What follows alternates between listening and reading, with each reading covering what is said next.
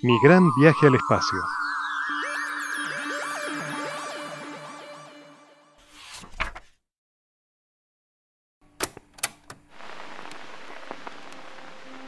¡Atención! ¿Estás listo? ¿Qué misteriosas criaturas se esconden en las profundidades del espacio? ¿Qué amenazas acechan en planetas inexplorados?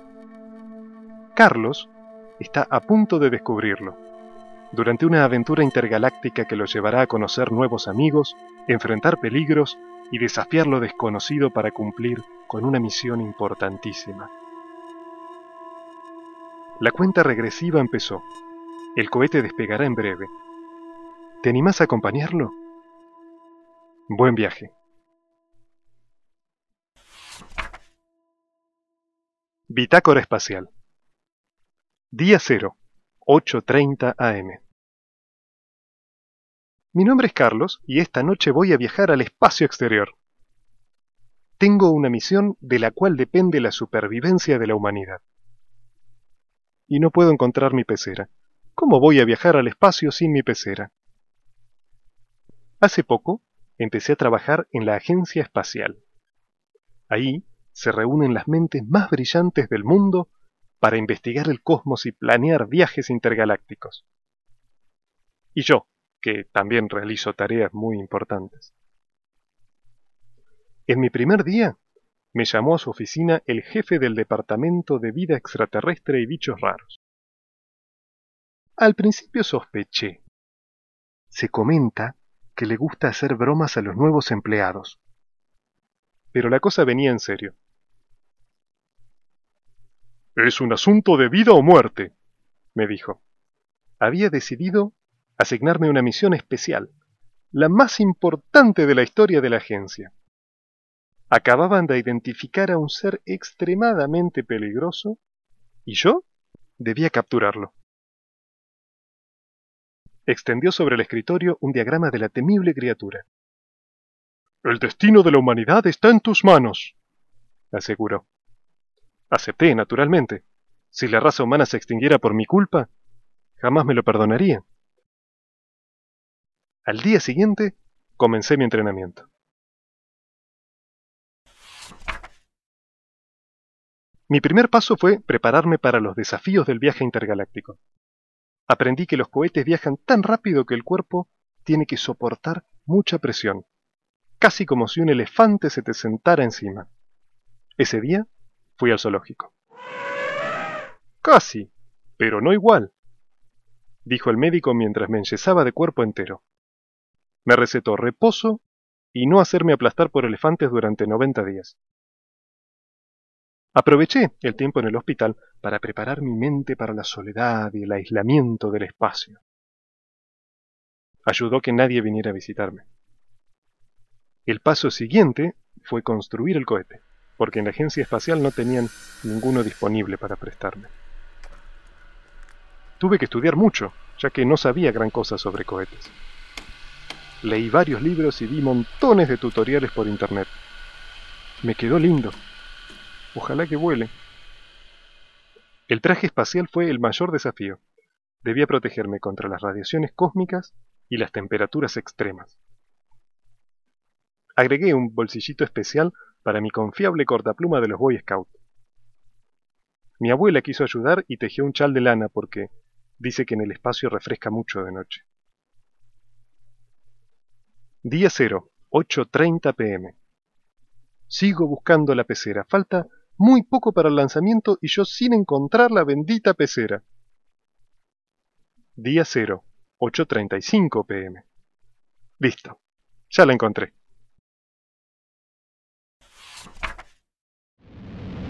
Día 1, 10.20 am. El despegue fue un éxito, aunque gasté mucho combustible. Tendré que cuidarlo si quiero volver a casa. Mi primer destino será la luna, pero por su lado oscuro. Día 1, 5.15 pm. Para hacer mi primer alunizaje salió bastante bien. El acercamiento final fue un poco brusco, pero bueno, en el lado oscuro no se ve nada. Estaba recogiendo los pedazos de mi cohete cuando me topé con un extraño ser. No entendí lo que dijo porque hablaba en otro idioma, pero por suerte tenía subtítulos. Bueno, no él, sino su traje. Ajustó una perilla y una pequeña pantalla tradujo sus palabras al español. Melvin, así se llamaba, me contó que había viajado lejos de su ciudad bulliciosa en busca de paz y soledad. Eran sus vacaciones. Conversamos durante horas. Va, conversé yo porque Melvin no era muy hablador. En un momento me interrumpió para preguntarme cuánto tiempo más pensaba quedarme en la luna. Le respondí que necesitaba arreglar mi nave para poder continuar mi viaje. De inmediato se ofreció a ayudarme. En poco tiempo mi cohete estuvo reparado. Incluso sobraron algunas piezas. Ahora sonaba como un cacharro desvencijado, pero funcionaba. Mi nuevo amigo estaba tan emocionado por mi partida que me regaló un subtitulador universal para que me ayudara en mi travesía.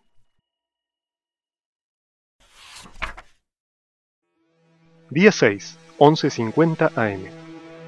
El combustible sigue agotándose con rapidez, pero ahora tengo un problema mayor. Mucho mayor. Un problema del tamaño del asteroide gigante que acaba de impactar contra mi nave y me está arrastrando hacia lo desconocido. Haré una caminata espacial para evaluar la situación. Día 6, 11 pm. El asteroide resultó estar habitado. La criatura que me recibió a bordo flotaba como un fantasma y parecía estar hecha de alguna clase de gelatina viscosa y repugnante. Definitivamente no se parecía al monstruo de mi misión. Saludé agitando la mano y me devoró. Ser comido no resultó doloroso, aunque sí muy desagradable. Me encontré sumergido en una sustancia densa y melosa, rodeado por toda clase de chatarra espacial. Incluso había un pequeño satélite tripulado por una perrita que agitó la cola al verme. De inmediato planeé un escape. Con mucho esfuerzo nadé hacia la garganta de la bestia y le sacudí la campanilla enérgicamente. Esto le provocó fuertes arcadas, seguidas de un tremendo vómito que volcó todo el contenido de su cuerpo, incluido yo, sobre la superficie del asteroide. Liberada de su lastre, la criatura se volvió mucho más pequeña y se alejó volando alegremente en la negrura. Yo usé los pedazos de la chatarra vomitada para reparar los daños que había sufrido mi nave. Por suerte la baba viscosa lubricó las uniones y el cohete dejó de hacer ruido.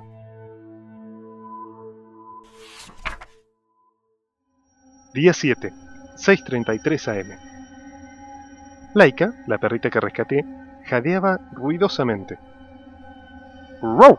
dijo, y el subtitulador tradujo. Tengo sed. Yo también tenía sed, porque el depósito de agua se había perforado al golpear contra el asteroide y ya no quedaba nada para beber. Por suerte, el siguiente planeta que visitamos estaba cubierto de nieve. Cuando intenté aterrizar me topé con un extraño árbol y el cohete se enredó entre las ramas retorcidas a varios metros del suelo. Decidido a liberarlo, tomé un hacha, me envolví en el chal y salí. Afuera nevaba copiosamente y se veía muy poco. Laika gruñía sin parar, pero yo estaba muy ocupado para prestarle atención. En el momento en que di el primer hachazo, el piso comenzó a sacudirse violentamente. La vibración hizo que el cohete se soltara y cayera en medio de una avalancha de nieve. Entonces un gigantesco ojo amarillo apareció frente a nosotros, como surgido del mismo suelo. El planeta entero parecía haber cobrado vida. Laika y yo corrimos hacia la nave y abandonamos ese mundo hostil temblando de frío y de miedo. La criatura que busco no podría vivir ahí de todas formas. No lleva abrigo suficiente. Día 7, 9.15 pm.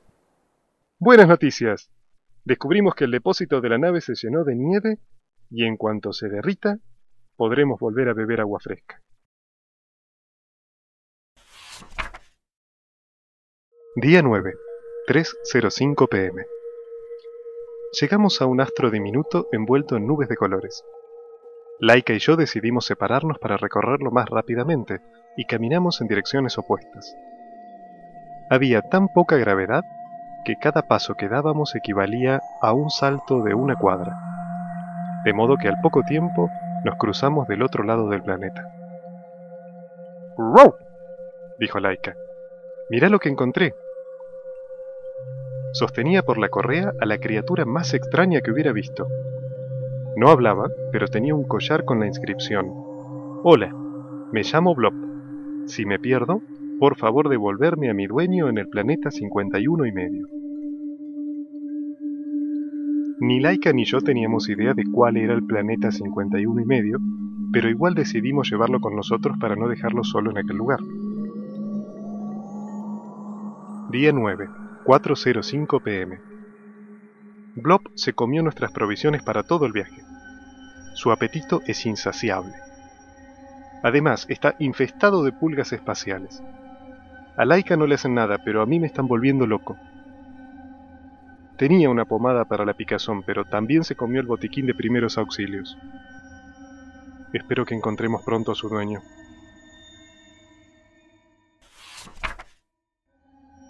Día 11, 5 am. Tenemos tanto hambre que estamos empezando a alucinar. Laika se la pasó ladrando a un grupo de cometas, creía que eran huevos gigantes. Día 11, 5.30 am. Laika tenía razón, eran huevos.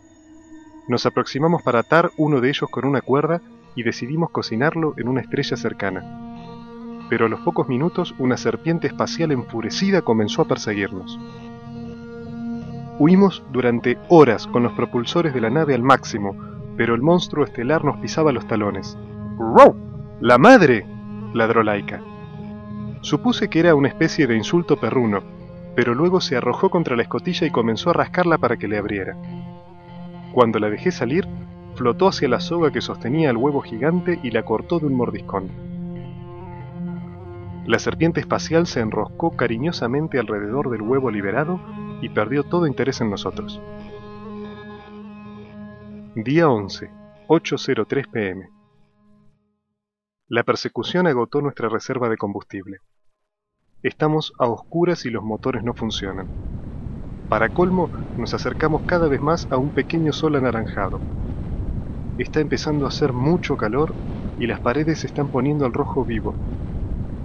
Tengo miedo.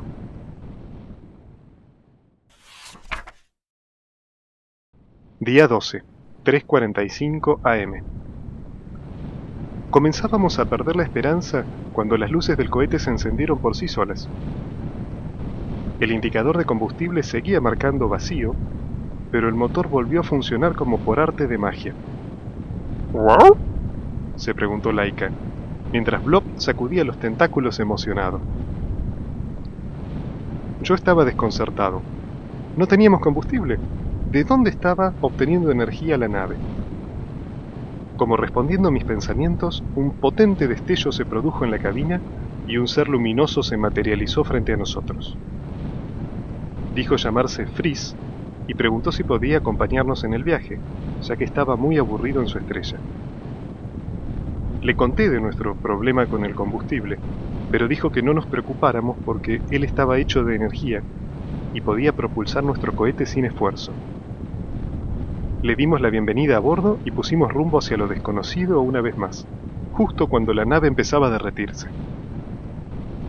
Como la energía ya no era un problema, encendimos el estéreo con música espacial a todo volumen.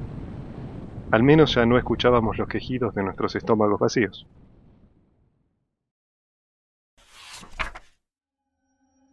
Día 15, 8.13 pm. Blob intentó comerse a la pobre Laika. Tuvimos que encerrarlo en la sala de máquinas. El hambre nos está afectando a todos, excepto a Frizz, quien parece no necesitar nada. Acabamos de llegar a un planeta que se ve desierto, pero lo exploraremos de todas formas. Quizás encontremos indicios de la criatura que busco, o mejor aún, algo para comer. Día 16, 303 AM. El planeta contaba con un habitante muy peculiar. Tenía un solo ojo, mejor dicho, era un solo ojo, y uno muy grande. No tenía nombre ni recuerdos, y parecía muy triste. Dijo que se sentía solo. Lo abrazamos entre todos para consolarlo y se largó a llorar. Jamás había visto un llanto como aquel. El agua le salía como cataratas y rápidamente lo inundó todo. Formó ríos, lagos y océanos. Pequeños brotecitos verdes surgieron de las orillas y diminutos seres aparecieron y se combinaron para crear seres más grandes. Pronto hubo plantas y árboles frutales y seres acuáticos. Nos apresuramos a comer los extraños frutos que cambiaban todo el tiempo, mientras observábamos a un grupo de peces que salían caminando del agua para transformarse en pequeños lagartos mutantes. Dejamos el planeta a toda prisa cuando Blob se comió un tiranosaurio y sus compañeros se largaron a perseguirnos. Nuestro amigo sin nombre nos despidió con una gran sonrisa. Día 17, 12.30 am. El fruto que comí debe haberme caído mal porque me llené de verrugas, un ojo me quedó colgando y mi piel se volvió azul. No me siento muy bien.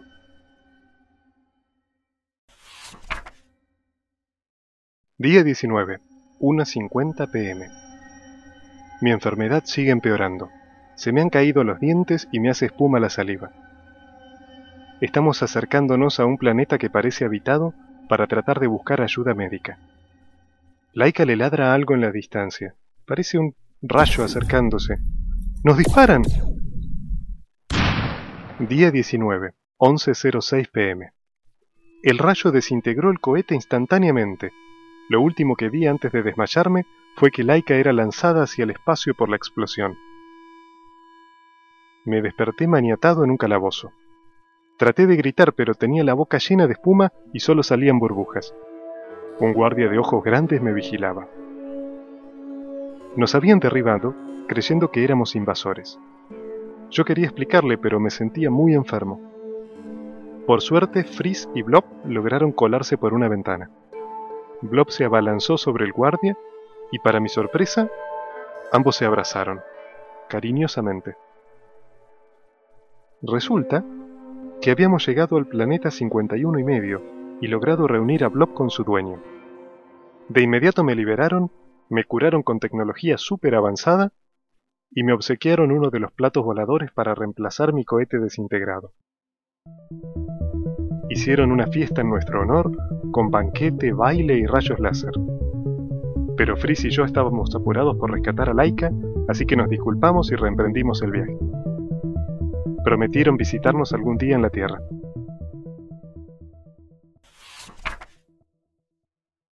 Día 21, 4.10 am. Nos estamos aproximando a un curioso planeta con forma de rosquilla. Bajaremos a investigar. Día 21, 9.34 pm. Al aterrizar, fuimos rodeados por un numeroso grupo de seres flotantes. Les pregunté si habían visto pasar a Laika, Conocemos esa historia, pero toda historia tiene un precio. No tenemos nada de valor, contesté angustiado. Todos tienen historias, y nosotros queremos escuchar una. Entonces nos llevaron hacia el hueco que había en el centro del planeta y encendieron allí un gran fuego azul. Todos se colocaron alrededor del fogón y me miraron expectantes. Les relaté mi viaje en busca de la peligrosa criatura cósmica y les mostré el dibujo que me dieron en la agencia espacial. Todos aplaudieron y rieron como si hubiera dicho algo chistoso. Luego fue el turno de ellos. Contaron que habían visto pasar a un cuadrúpedo peludo y dentudo que cruzaba los cielos hacia el sol negro. ¿Dónde está el sol negro? pregunté. No lo veo. Todos rieron una vez más. Claro que no lo ves, dijeron. Es negro. Me explicaron que el Sol negro es una estrella que está muriendo. Pronto haría explosión y así podría encontrarlo fácilmente. Frizz y yo volvimos al plato volador bastante asustados. ¿Qué le pasará a Laika si el Sol explota? Teníamos que encontrarla cuanto antes.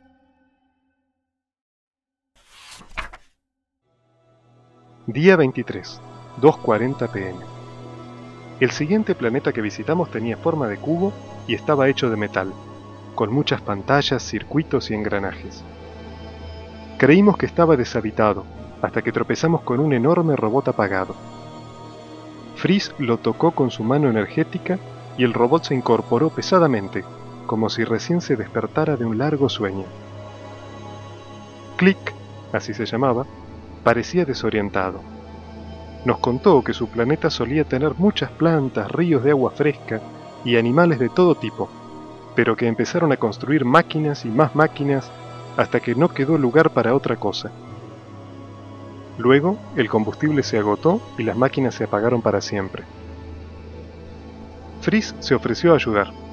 Se coló entre los circuitos del planeta y puso en funcionamiento los motores, encendió las luces y las pantallas y le devolvió la vida a aquel mundo de metal. En agradecimiento, Click utilizó una supercomputadora para ubicar a Laika en el espacio. Dijo que teníamos poco tiempo, porque el Sol Negro estaba a punto de estallar y nuestra amiga estaba ya muy cerca de él.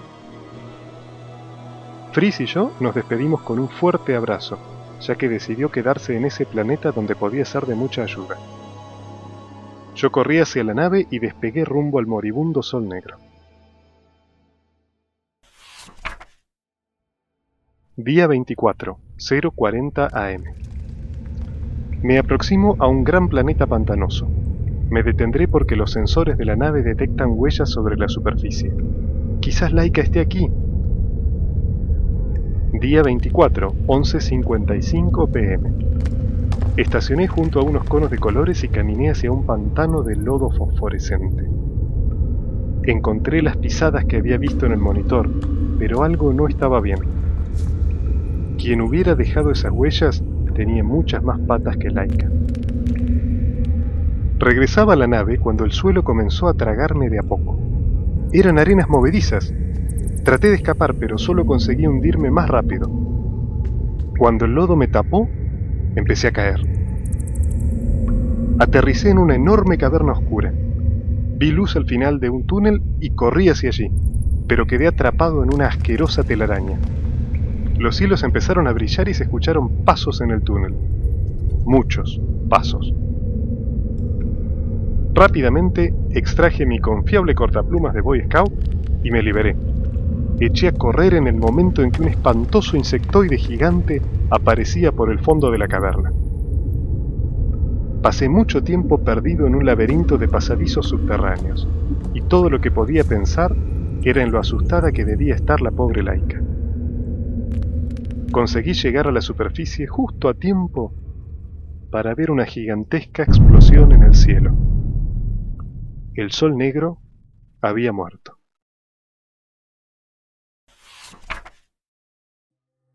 Día 25, 8.20 am. Cuando llegué al lugar de la explosión, solo quedaba un hueco en el espacio que parecía tragarse todo lo que pasaba cerca. De ahí emergió una criatura del tamaño de un mundo, que se presentó como el Gran Azul. Le pregunté si había visto pasar a un cuadrúpedo peludo y dentudo. No, pero recién me crucé con un perro. Es Laika. Tengo que entrar a buscarla. Me dijo que era imposible, porque nadie salía con vida de un agujero negro. Le expliqué que era mi amiga y que no podía abandonarla. Los amigos no se abandonan, dijo. Claro que no. ¿Y qué estás esperando? ¿No dijiste que era imposible? Yo mismo acabo de salir por ahí. Nunca creas que algo es imposible solo porque alguien lo dice. Voy a entrar. ¿A dónde? Al agujero negro. Es imposible. Aceleré en dirección al agujero negro. Sabía que era un gran riesgo y que quizás me volviera tan loco como el gran azul. Quizás no pudiera regresar, pero tenía que intentarlo. No podía dejar sola a Laika. Ella haría lo mismo por mí, estoy seguro. Día 25, 12.10 pm. Entré en una nueva dimensión donde el vacío tenía colores y las estrellas se movían en bandadas como las aves. Un grito de auxilio me llevó hasta Xin Chang, un gusano cósmico con dos cabezas. O dos gusanos cósmicos con un cuerpo, no entendí bien. Xin Chang era prisionero de un monstruo temible que vivía en las profundidades de un planeta líquido. El monstruo quería utilizarlo para conquistar otros mundos, porque Xinjiang era capaz de cavar agujeros en el espacio y viajar por ellos a cualquier lugar del universo. Le prometí que lo liberaría. También le pregunté si había visto pasar a un perro. No, pero hace poco vi un cuadrúpedo peludo y dentudo. Cayó en el agua, dijo, señalando hacia el planeta del monstruo. De inmediato me dirigí hacia allí. ¡Cuidado! me gritó Xinjiang. No le gustan los humanos. ¿Será posible que el monstruo sea la criatura que estoy buscando? Pronto lo averiguaré.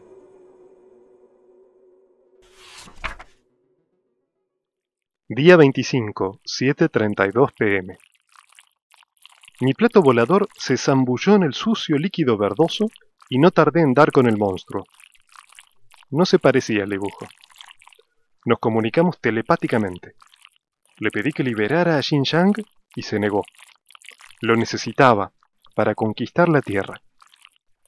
¿Por qué la Tierra? pregunté sorprendido. Me explicó que la Tierra tenía los mares más lindos del universo, y dijo que luego destruiría a los humanos porque se la pasaban ensuciándolos.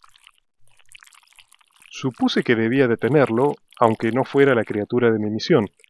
Salí de la nave para tratar de razonar con él, pero en cuanto me vio, se enfureció. ¡Un humano! Me atrapó con sus tentáculos y se disponía a devorarme cuando se oyeron ladridos. ¿Qué es eso? preguntó asustado. Y luego dio un grito de dolor que provocó olas en todo el planeta. Es Laika, mi perrita. Laika le mordisqueaba los tentáculos sin descanso. ¿De dónde salió ese monstruo? preguntó el monstruo. Laika es una terrícola, como yo. ¡Au! gritó ante un nuevo mordiscón, y luego huyó hacia las profundidades, proclamando que no pondría un tentáculo en la tierra mientras existieran esos seres tan abominables. Laika y yo nos abrazamos para festejar el reencuentro y luego liberamos a Xinjiang.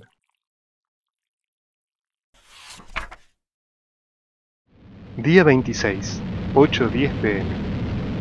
Regresamos a la Tierra cruzando un agujero que Xinjiang cavó especialmente para nosotros. Nos recibió una multitud enfervorizada. Al ver nuestro plato volador, nos confundieron con visitantes extraterrestres y no tardaron en aparecer los medios, la policía, los bomberos y hasta algunos presidentes. De golpe nos volvimos famosos en todo el mundo. Querían escuchar nuestra historia y ver las fotos que tomé durante el viaje. También recibí un ascenso. Me nombraron presidente de la Agencia Espacial. El jefe del Departamento de Vida Extraterrestre y Bichos Raros parecía avergonzado y me prometió que no volvería a hacer bromas a los nuevos empleados.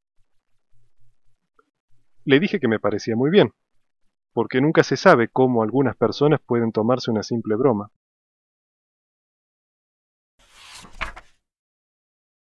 Día 26, 10.30 pm. Hace un rato vinieron unos rusos a buscar a Laika. Querían nombrarla ciudadana ilustre.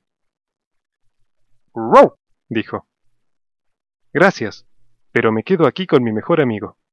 Es curioso cómo se pueden hacer amigos en los lugares más inesperados, como en una dimensión paralela al final del universo. En cuanto a mi misión, no la he olvidado. Encontraré a esa peligrosa criatura aunque tenga que recorrer todo el cosmos. Pero primero necesito una siesta.